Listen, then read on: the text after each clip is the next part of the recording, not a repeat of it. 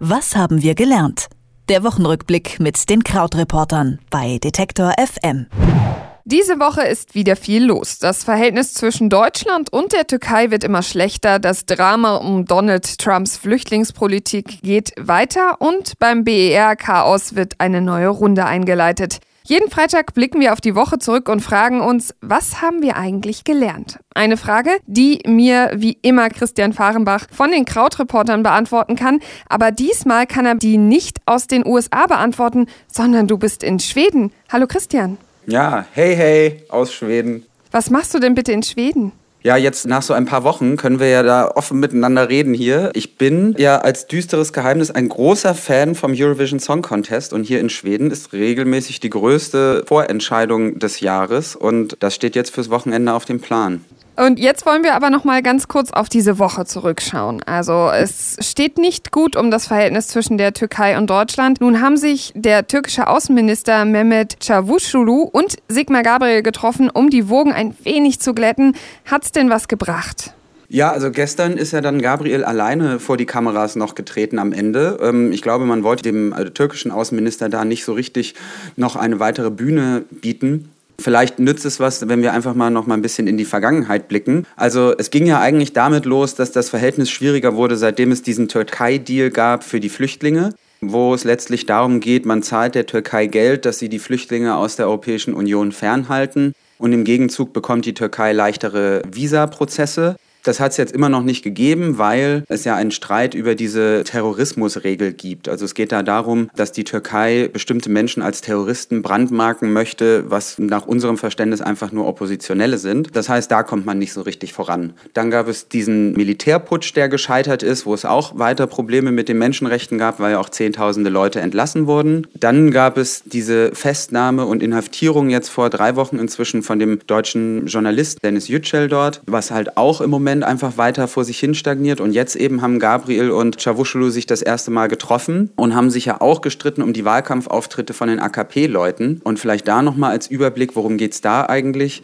Am 16. April, also jetzt im guten Monat, wird es in der Türkei ein Referendum geben, in dem es um eine Veränderung der Verfassung geht. Und im Wesentlichen geht es darum, dass der Präsident mehr Macht bekommt. Also in dem Fall eben Recep Tayyip Erdogan soll mehr Macht bekommen. Die Gewaltenteilung würde aufgehoben werden und das Parlament hätte deutlich weniger Rechte. Es gäbe dann eben so ein Präsidialsystem, alles auf Erdogan zugeschnitten und das sorgt für viel Kritik. Und jetzt ist es eben so, dass in Deutschland ungefähr 1,4 Millionen Türken leben, die da auch wahlberechtigt sind. Und um die wird eben Wahlkampf gemacht. Das finden die deutschen Politiker natürlich problematisch und die türkischen wollen hier trotzdem auftreten, weil es so aussieht, als ob das Referendum relativ eng ausgehen wird.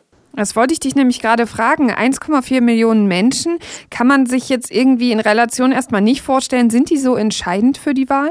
Es ist natürlich so, dass, äh, ja, dass die dann halt zumindest in der Mitte das entscheidende Zünglein an der Waage sein könnten. Und ähm, es gibt halt häufig auch so ein bisschen diese Deutung, dass die Türken, die in Deutschland leben, auch eher für die AKP erreichbar sind, die ja eine sehr konservative Partei ist. Und es wird häufiger gesagt, dass man hier halt ein größeres Potenzial hat, als jetzt beispielsweise ähm, die modernen Türken, die in Island leben, äh, in Island, in Istanbul leben. Und jetzt müssen wir trotzdem noch mal in die USA schauen, auch wenn du gerade nicht da bist. Nachdem Trumps letztes Einreiseverbot im Keim erstickt wurde, hat er nun einen neuen Bann auf den Weg gebracht. Was unterscheidet diesen denn jetzt nochmal von dem alten? Genau, also wir kommen um Trump leider auch diese Woche nicht rum. Es gibt jetzt genau einen neuen Einreisebann. Da sind jetzt diesmal sechs Länder drin statt sieben. Das sind auch wieder die gleichen sechs Länder, die auch vorher schon drin waren. Also es sind vorwiegend muslimische Länder. Somalia, Sudan ist da drin, der Iran zum Beispiel. Und der Irak wurde aber gestrichen, weil man sagt, dass der Irak jetzt enger mit den USA zusammenarbeiten würde und mehr Geheimdienstdaten austauschen würde. Und auch weil den USA stärker daran gelegen ist, das Land zu stabilisieren. Das ist so ein Unterschied. Nächster Unterschied ist, dass Flüchtlinge aus Syrien nicht mehr für immer, sondern erstmal nur für 120 Tage nicht mehr in den USA aufgenommen werden, so wie Flüchtlinge aus allen anderen Ländern. Also es ist tatsächlich so, dass jetzt erstmal für vier Monate keine Flüchtlinge in den USA mehr aufgenommen werden sollen, beziehungsweise eben diese Aufnahme Prozesse gestoppt werden oder pausiert werden. Und insgesamt ist es tatsächlich so, dass die USA sehr stark die Zahl der Flüchtlinge runterfährt, die man insgesamt aufnimmt. Unter Obama waren das zuletzt 110.000, jetzt sind es nur noch 50.000. Und wichtig ist, wir haben schon weit über 35.000, 40.000 aufgenommen. Das heißt, da ist ohnehin nur noch sehr, sehr wenig Luft jetzt im nächsten halben Jahr dafür, wer in die USA kommen darf. Und weiter bleibt es also so, dass die Leute kritisieren, dass dieses Dekret völlig unverhältnismäßig ist. Da sind uns so ein paar Zahlen aufgefallen, auf die es sich wirklich lohnt zu schauen. Wenn man anfängt nach dem 11. September sich die Statistik anzugucken, dann gab es seit 2001 36 muslimische Extremisten, die in den USA bisher Anschläge verübten. Von den 36 sind 18 in den USA geboren. 14 kamen als Kinder noch in die Vereinigten Staaten. Das heißt, die würden also sowieso von keinem Einreisebann getroffen werden. Es bleiben also vier weitere. Und auch von diesen vieren ist niemand aus diesen sechs Ländern gekommen, für die es den Einreisestopp jetzt gibt. Das heißt, es wirkt halt alles wie so ein bisschen so eine kopflose Idee, um einfach so ein bisschen Aktionismus zu zeigen. Und die krasseste Zahl hatte eigentlich die New York Times, denn dort stand im letzten Satz des Artikels über diesen Einreisebann die Zahl, dass seit dem 11. September es muslimische Extremisten in den USA gab, die für insgesamt 16 Morde dort verantwortlich waren. Und in der Zeit gab es in den USA 240.000 Morde insgesamt. Also quasi eigentlich nichts. Deswegen ist Hawaii ja auch schon der erste Bundesstaat, der wieder Klage eingereicht hat. Glaubst du denn, die anderen werden folgen und noch viel wichtiger, die werden irgendwas erreichen?